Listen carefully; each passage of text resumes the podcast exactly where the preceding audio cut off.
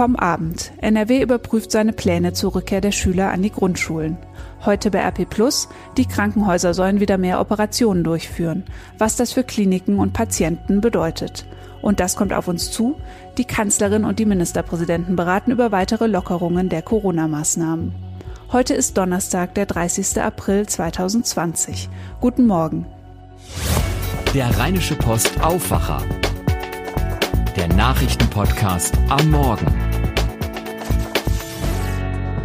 Herzlich willkommen, schön, dass ihr zuhört.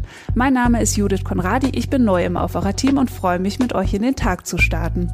Hier sind die wichtigsten Nachrichten des Morgens. Die US-Notenbank hat für das zweite Quartal 2020 vor einem Zitat noch nie dagewesenen Einbruch des Wirtschaftswachstums gewarnt. Bereits im ersten Quartal ging die Wirtschaftsleistung deutlich zurück, obwohl sich die Pandemie erst im März zugespitzt hat. US-Kongress und Regierung haben Konjunkturpakete in Höhe von rund 2,7 Billionen Dollar auf den Weg gebracht. Bis jetzt haben mindestens 26 Millionen Menschen ihren Job verloren. Heute soll es dazu neue Zahlen geben. Die Zahl der Corona-Toten in den USA liegt nach Angaben der Johns Hopkins Universität vom Abend inzwischen bei mehr als 60.000. Es gibt 1,03 Millionen bestätigte Infektionen. Das ist fast ein Drittel der weltweit knapp 3,2 Millionen Fälle. Die Pandemie hat natürlich auch Auswirkungen auf den Präsidentschaftswahlkampf. Bis zur Wahl dauert es ja nur noch ungefähr ein halbes Jahr. Am 3. November wird ein neuer Präsident gewählt oder eben der alte bestätigt. Das Duell lautet dann wohl Amtsinhaber Donald Trump gegen den Demokraten Joe Biden. Die Corona-Krise hat die politische Lage jetzt noch einmal durcheinandergewirbelt. Jetzt stellen sich ganz neue Fragen. Ist die Wahl gefährdet? Wer könnte profitieren? Und wie ist überhaupt der Wahlkampf möglich ohne Menschenansammlungen? Tina Eck von der Deutschen Presseagentur, kurz dpa, berichtet aus den USA. Tina, wie sehr ist die Wahl durch die Corona-Krise beeinflusst? Immens natürlich, alles hat sich verschoben. Äh, die Vorwahlen sind ja schon total durcheinander geraten oder wurden äh, in vielen Staaten sogar abgesagt. Die Parteitage äh, sind zunächst verschoben worden, werden aber vermutlich auch abgesagt werden müssen. Die Zukunft ist total ungewiss. Nur eins ist klar, es gibt eben diese zwei Kandidaten, den Amtsinhaber Trump und den demokratischen Herausforderer Joe Biden, ehemaliger Vizepräsident von Obama. Beide sind Ende 70. Und ist denn damit unter Umständen die ganze Wahl gefährdet? Nun, Befürchtungen oder Gerüchte, dass Trump versuchen könnte, die Wahl ganz abzusagen oder zu verschieben, sind nicht realistisch. Die Verfassungs- und Gesetzänderungen, die dafür nötig wären, sind nicht durchzuboxen, schon gar nicht so schnell. Aber Trump ist äh, natürlich im Überlebensmodus jetzt, wo ihm sein Haupttrumpf die Wirtschaft zusammenbröselt. Daher sucht er sein Heil in vollmundigen Prophezeiungen. You're to see a big rise in the third, but you're to see an incredible das Wachstum wird sich im dritten und vierten Quartal massiv erholen und 2021 wird es einen Boom geben, meint Trump. Wie soll der Wahlkampf überhaupt weiterlaufen, wenn es keine Veranstaltungen mehr gibt? Nun, Trump hat ja seine Wahlkampfplattform jeden Abend im Weißen Haus beim Briefing der sogenannten Corona Task Force. Da redet er, wie ihm der Schnabel gewachsen ist, verbreitet viel Blödsinn und seine Handler würden ihm natürlich am liebsten einen Maulkorb anlegen, damit er sich dabei nicht selbst abwickelt. Aber ansonsten gibt es natürlich keine Rallyes, kein Händeschütteln, kein Bad in der Menge. Biden dümpelt mit ein paar virtuellen Spendenveranstaltungen vor sich hin und keiner guckt im Moment wirklich so genau hin. Sechs Monate scheinen auf einmal verdammt weit weg im Chaos der Gegenwart. Und wie soll dann gewählt werden? Ein Gang zum Wahllokal ist ja vermutlich auch im November noch nicht unbedingt empfehlenswert, oder? Äh, viele Staaten hier sind schon dabei, die Briefwahl aufzurüsten, aber es ist damit zu rechnen, dass die Infrastruktur trotzdem dabei total überfordert sein wird. Hinzu kommt auch, dass bei der Briefwahl auch die Gefahr des Wahlbetrugs noch größer wird. Womöglich könnte Trump von diesem ganzen Durcheinander trotz seines mehr als mangelhaften Umgangs mit der Krise letztlich profitieren und äh, eine zweite Amtszeit einfahren im November. Die NRW-Landesregierung überprüft ihren Plan, zunächst nur die vierten Klassen in die Grundschulen zurückzuholen. Dies sei Thema einer Konferenz mit Experten und Vertretern der Landesregierung, sagte Schulministerin Yvonne Gebauer in einer Fragestunde des Landtags. Auch in NRW sei nun eine Klage wie in Hessen anhängig. Dort hatte vor einer Woche der Landesgerichtshof einen Vorstoß gegen den Gleichheitsgrundsatz festgestellt, weil an Grundschulen nur die Viertklässler unterrichtet werden sollen. Nach den Worten von Ministerin Gebauer will NRW dieses Urteil berücksichtigen. Vor allem aber verlasse man sich auf den Rat der Experten. Außerdem gab die Ministerin bekannt, dass es bisher in sieben von 1975 wiedereröffneten Schulen Probleme wegen Corona gibt. Überwiegend durch Infektionsfälle im Umfeld von Schülern. Die Kölner Oberbürgermeisterin Henriette Reker will für die Dauer der Corona-Krise die Verkehrsregeln in ihrer Stadt ändern. In einem Brief an NRW-Verkehrsminister Hendrik Wüst schlägt sie Tempo 30 für die gesamte Stadt vor. Außerdem wünscht sich Reka, dass Radfahrer bis auf weiteres grundsätzlich auf der Straße fahren dürfen. Die sogenannte Benutzungspflicht für Radwege möchte sie aufheben lassen. Ihren Vorstoß begründet Reka damit, dass nicht auf allen Radwegen genug Platz sei. Außerdem seien derzeit ohnehin weniger Autos im Straßenverkehr unterwegs. In NRW gilt auch weiterhin, größere Läden dürfen nur dann öffnen, wenn sie ihre Verkaufsfläche auf 800 Quadratmeter beschränken. Ein Händler hatte gegen die Regelung geklagt, ist damit aber gescheitert. Das Oberverwaltungsgericht für das Land NRW in Münster hat seinen Antrag in einem Eilverfahren abgelehnt. Die 800 Quadratmeter Regel gilt für die meisten Geschäfte. Es gibt allerdings Ausnahmen, wie zum Beispiel für den Lebensmittelhandel oder für Möbelhäuser. Der April 2020 ist ja noch gar nicht ganz zu Ende, aber schon seit gestern steht fest, es war der sonnigste April in NRW seit Beginn der Wetteraufzeichnungen. Vorläufigen Daten des Deutschen Wetterdienstes zufolge schien die Sonne insgesamt 295 Stunden lang. Die Durchschnittstemperatur lag im April bei 11,3 Grad und damit deutlich über dem langjährigen Mittel von 7,9 Grad. Und auch geregnet hat es viel weniger als sonst.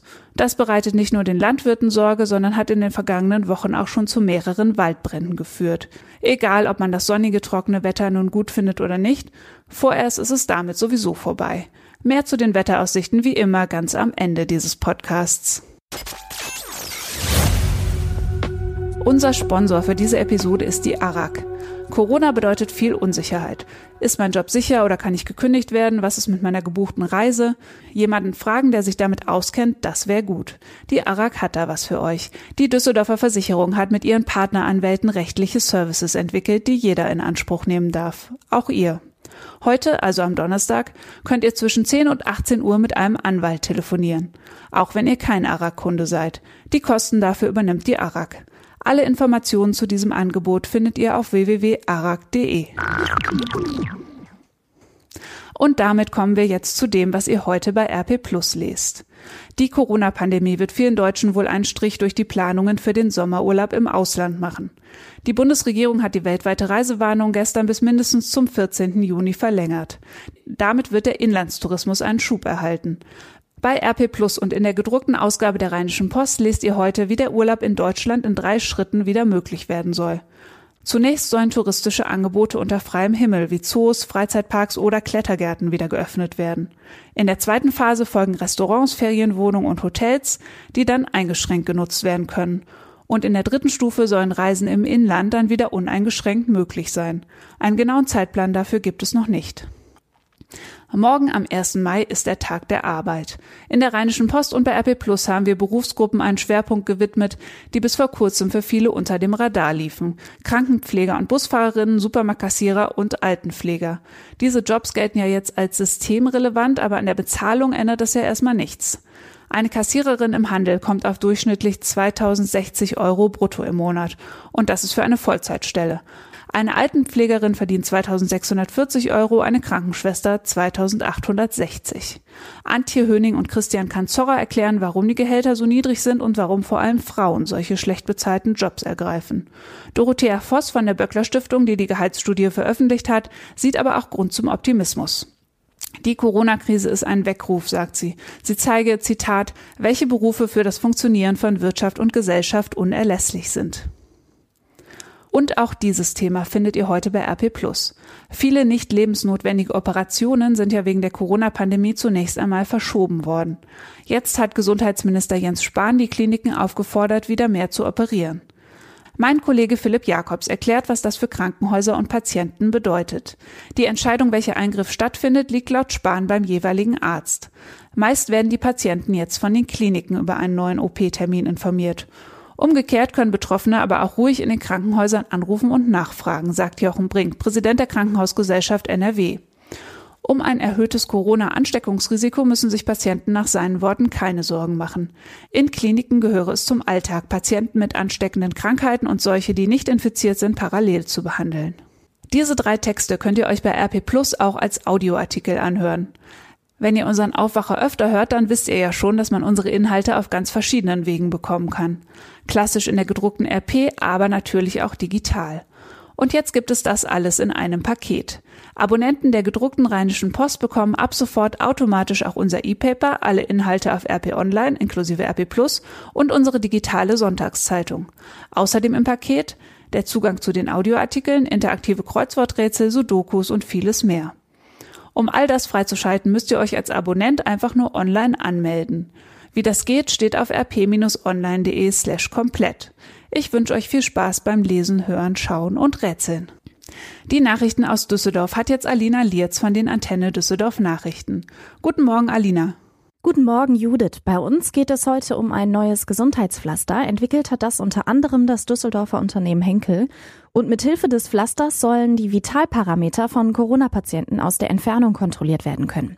Dann sprechen wir mit dem Landessportbund NRW. Die fordern bestimmte Sportarten wieder zuzulassen. Und zuletzt werfen wir einen Blick auf Düsseldorfs Straßen. Da gibt es nämlich erschreckende Zahlen. Zusammen mit sechs Medizin- und Technologieunternehmen hat der Düsseldorfer Henkel-Konzern ein innovatives Gesundheitspflaster entwickelt. Es soll eine Fernkontrolle von Corona-Patienten ermöglichen. Getestet wird das Pflaster bald schon in einem belgischen Krankenhaus. Antenne Düsseldorf-Reporter Christian Zehlen mit den Einzelheiten. Mit dem Pflaster soll eine kontinuierliche, drahtlose Fernüberwachung der Atmung, Herzfrequenz und bald auch der Körpertemperatur möglich sein. Ursprünglich war es für die Kontrolle der Vitalfunktionen von Patienten mit Herzfehlern oder Epilepsie entwickelt worden. Das 15 cm lange Pflaster wird einfach auf die linke Brusthälfte geklebt. Hochleistungselektroden ermöglichen dann die Aufzeichnung von Vitalparametern, die über einen Sensor gesammelt und gesendet werden. Pflegekräfte oder Ärzte können diese Daten jederzeit einsehen. Dadurch kann die häusliche Behandlung von Patienten verbessert werden. Die Corona-Pandemie hat nicht nur den Profisport fest im Griff, auch der organisierte Breiten- und Freizeitsport in unserer Stadt ist aktuell komplett lahmgelegt. Vor den heutigen Beratungen der Ministerpräsidenten und der Bundesregierung hat der Landessportbund NRW darum eine klare Forderung. Dazu Sprecher Frank Michael Rall. Vor dem Treffen erhoffen wir uns natürlich, dass der Vereinssport wieder schrittweise beginnen darf äh, und möglichst zeitnah. Das, was wir da zusammengetragen haben, ja, stimmt uns zuversichtlich, dass es eigentlich soweit ist, dass der Vereinssport, der Breitensport in NRW schrittweise behutsam losgehen könnte. Den Anfang sollen kontaktarme Sportarten unter freiem Himmel machen, also zum Beispiel Golf und Tennis. Organisierte Wettkämpfe soll es erst einmal nicht geben. Zwar waren in den letzten Wochen wegen der Corona-Schutzmaßnahmen weniger Autos in Düsseldorf unterwegs, dafür sind viele von ihnen aber zu schnell gefahren. Das hat ein Stadtsprecher gesagt. Demnach sei die Zahl der Raser seit Mitte März im Verhältnis zur Zeit davor drastisch angestiegen. Zum Beispiel an der Fischerstraße. Hier haben mehr als doppelt so viele Autofahrer ein Bußgeld bekommen, weil sie viel zu schnell unterwegs waren. Ähnliches zeigt sich laut dem Sprecher im Rhein-Ufer-Tunnel. Das Ordnungsamt weist auf den neuen Bußgeldkatalog hin. Wer innerorts mindestens 21 kmh zu schnell fährt, verliert für einen Monat den Führerschein, bekommt einen Punkt und muss 80 Euro zahlen. Mehr Nachrichten und Infos gibt es auf antennedüsseldorf.de und natürlich auch immer um halb bei uns im Radio. Vielen Dank, Alina. Schauen wir jetzt auf das, was heute noch wichtig wird. Sehr viele Menschen in Deutschland warten heute gespannt auf das Ergebnis einer Telefonkonferenz. Kanzlerin Angela Merkel spricht mit den Ministerpräsidenten der Länder darüber, wie es in der Corona-Krise weitergeht. Die spannende Frage ist natürlich, sind weitere Lockerungen möglich? Regierungssprecher Steffen Seibert hat die Erwartungen allerdings schon gedämpft. Es sei mit Zitat, sehr begrenzten Beschlüssen zu rechnen, sagte er. Mit Sicherheit werden die Kanzlerin und die Minister über die Kontaktbeschränkungen reden. Die gelten ja vorerst bis zum 3. Mai und laufen damit in wenigen Tagen aus. Es ist aber davon auszugehen, dass sie noch einmal verlängert werden. Außerdem soll über mögliche Geisterspiele in der Fußball-Bundesliga gesprochen werden. Die Deutsche Fußballliga hofft auf eine Fortsetzung der Spielzeit noch im Mai. Dann eben ohne Zuschauer im Stadion. Und es könnte um einen Zeitplan für eine langsame Wiedereröffnung der Kindertagesstätten gehen. Die Familienminister von Bund und Ländern haben hierzu einen Vier-Stufen-Plan vorgeschlagen. Wann es für welche Kinder soweit sein könnte, ist aber noch nicht klar. Sobald ein Ergebnis der Beratungen bekannt wird, erfahrt ihr das natürlich bei RP Online in unserem Live-Blog. Die Bundesagentur für Arbeit will heute erstmals Zahlen vorlegen, die Aufschluss über die Zahl der Kurzarbeiter in der Corona-Krise geben. Wirtschaftsminister Peter Altmaier hatte am Mittwoch gesagt, die Zahl könne ein bisher nicht gekanntes Ausmaß annehmen. Der bisherige Rekord von 1,44 Millionen Kurzarbeitern aus dem Mai 2009 dürfte bei weitem übertroffen werden. Die Düsseldorfer Rheinkirmes fällt aus. Das hat der St. Sebastianus Schützenverein Düsseldorf 1316 gestern bekannt gegeben. Helene Pawlitzki aus dem Aufwacherteam hat dazu mit Uwe Jens Runau telefoniert. Er ist Chefreporter in der Düsseldorfer Lokalredaktion und hat die Geschichte recherchiert. Als erstes hat sie ihn danach gefragt, wie die Schützen ihre Absage begründet haben. Ja, Sie haben natürlich ähm, mitbekommen, was auch im Süden der Republik passiert ist. Das Oktoberfest ist abgesagt worden, ähm, was ja wirklich nach der Rheinkirmes stattfindet. Einige Zeit, heißt ja nicht umsonst Oktoberfest, und die Rheinkirmes wäre im Juli gewesen. Und ähm, es ist klar, dass es keine vernünftige Form gibt, ein solches Großereignis mit drei bis vier Millionen Besuchern auf den Rheinwiesen abzuwickeln. Man hat einfach noch ein paar Wochen gewartet, ähm, weil man auch auf die Schausteller Rücksicht nehmen wollte. Die St. Sebastianer, der große Verein von 1316, äh, ist seit Jahrzehnten immer in der, äh, in der Kooperation mit den Schaustellern, die hier eigentlich eines der, der besten und einträglichsten äh, äh, Großfeste hat. Und ähm, jetzt hat man aber gesagt, nein, es bringt nichts. Wir müssen ja auch, äh, unsere Gesellschaften müssen planen. Äh, wir müssen das leider absagen. Das Schützenfest ist ja auch abgesagt mit dem großen Umzug durch die Stadt und die Kirmes jetzt eben auch. Was sagen denn die Schausteller dazu? Die Schausteller ähm, geben eigentlich ihren Plan noch nicht auf. Äh, sie sind dabei, sie haben ein Konzept eingereicht bei der Stadt. Sie sind auch mit der Landesregierung im Gespräch. Sie würden gerne ähm, dann unabhängig vom Schützenfest eine Kirmes veranstalten ähm, mit den äh, Auflagen, die üblich äh, ja zu, zu Corona-Zeiten jetzt sind. Ähm, und will das vielleicht auf dem Messegelände machen oder ja auf den Messeparkplätzen. Und da muss man jetzt mal sehen, ob es da eine Möglichkeit gibt. Der Oberbürgermeister hat jedenfalls gesagt, er würde die Schausteller da unterstützen. Ähm, aber es muss natürlich machbar sein, es muss ähm, auch den Auflagen genügen. So viel zum Sommerbrauchtum. Wie sieht es denn mit dem Winterbrauchtum aus, sprich dem Düsseldorfer Karneval? Ja, normalerweise würde ja jetzt sogar das Prinzenpaar äh, vorgestellt in, in einiger Zeit, also gar nicht mehr so lang hin. Und äh, das, ähm, das lässt man jetzt erstmal und wartet bis September. Da will man dann alles entscheiden. Gibt es ähm, ein Prinzenpaar in der kommenden Session? Äh, kann es eine Prinzenführung geben? Die wäre im November. Und ähm, die Haltung ist so, man versucht zu retten, was, was geht. Man will vielleicht auch innovative Formate machen, beispielsweise ein Hoppeditz erwachen, wo der Marktplatz vor dem Rathaus nicht voll ist, sondern immer nur ein Vertreter eines Karnevalsvereins da beispielsweise steht. Hätten wir da so eine große äh, Jacke Armee stehen, aber mit Abstand und die Hoppeditz-Rede würde gehalten. Vielleicht gibt es auch nur einen abgespeckten Rosenmontagszug. Für den CC-Geschäftsführer Hans-Jürgen Thülmann ist da alles möglich. Vielen herzlichen Dank, Uwe Jens Runau. Sehr gerne. Am Düsseldorfer Landgericht beginnt heute der Prozess gegen einen Mann aus Dormagen, der seine getrennt lebende Frau nach einem Streit mit einer abgebrochenen Bierflasche lebensgefährlich verletzt haben soll. Die Anklage wirft dem 49-jährigen versuchten Mord vor. Er habe den Tod seiner Frau billigend in Kauf genommen. Für den Prozess am Düsseldorfer Landgericht sind fünf Verhandlungstage vorgesehen. Und dann habe ich noch eine Nachricht bekommen von meinem Kollegen Tobias Jochheim. Nachricht von Tobi. Hey, ihr Lieben, wir machen Fortschritte. In vielen Teilen der Welt äh, zeigen die Maßnahmen gegen Corona Wirkung. Und zu verdanken haben wir solche Erfolge auch nicht zuletzt WhatsApp, sagt WhatsApp. Denn für die zwei Milliarden Nutzer in aller Welt wurden so Begrenzungen eingeführt, die Kettenbriefe verlangsamen sollen. Sprich, dieses Weiterleiten an alle, das geht seit mehreren Wochen jetzt äh, ein bisschen schwieriger, wenn die Software nämlich erkennt, dass eine Nachricht oder so ein Bildchen schon vorher x-mal weitergeleitet worden ist. Und deshalb ist das Ausmaß dieses Kettenbriefverkehrs jetzt um die 70 Prozent geschrumpft und WhatsApp hofft, dass das gegen Fake News hilft. Soweit, so gut. Jetzt bräuchten wir nur noch Staatsoberhäupter, die nicht davon fantasieren, dass man sich Desinfektionsmittel spritzen sollte. Ich musste erstmal verarbeiten. Falls WhatsApp oder der Kollege Tobi Jochheim doch noch ein Mittel gegen die Aussagen von Donald Trump finden, hört ihr das natürlich hier bei uns im Aufwacher. Und jetzt das Wetter. Mit den frühsommerlichen Temperaturen ist es ja jetzt leider erstmal vorbei. Heute ist es stark bewölkt, von Westen her zieht Regen durch. Nachmittags wird es dann etwas trockener. Die Höchstwerte in NRW liegen bei 13 bis 17 Grad und heute Nacht wird sogar richtig kühl. Die Temperaturen können auf 4 Grad sinken. Die Landwirte in NRW wird der Regen freuen und vielleicht freuen wir uns dann einfach mit. Das war der Rheinische Post Aufwacher vom 30. April 2020. Mein Name ist Judith Konradi. Vielen Dank fürs Zuhören und habt einen schönen Tag. Mehr bei uns im Netz www.rp-online.de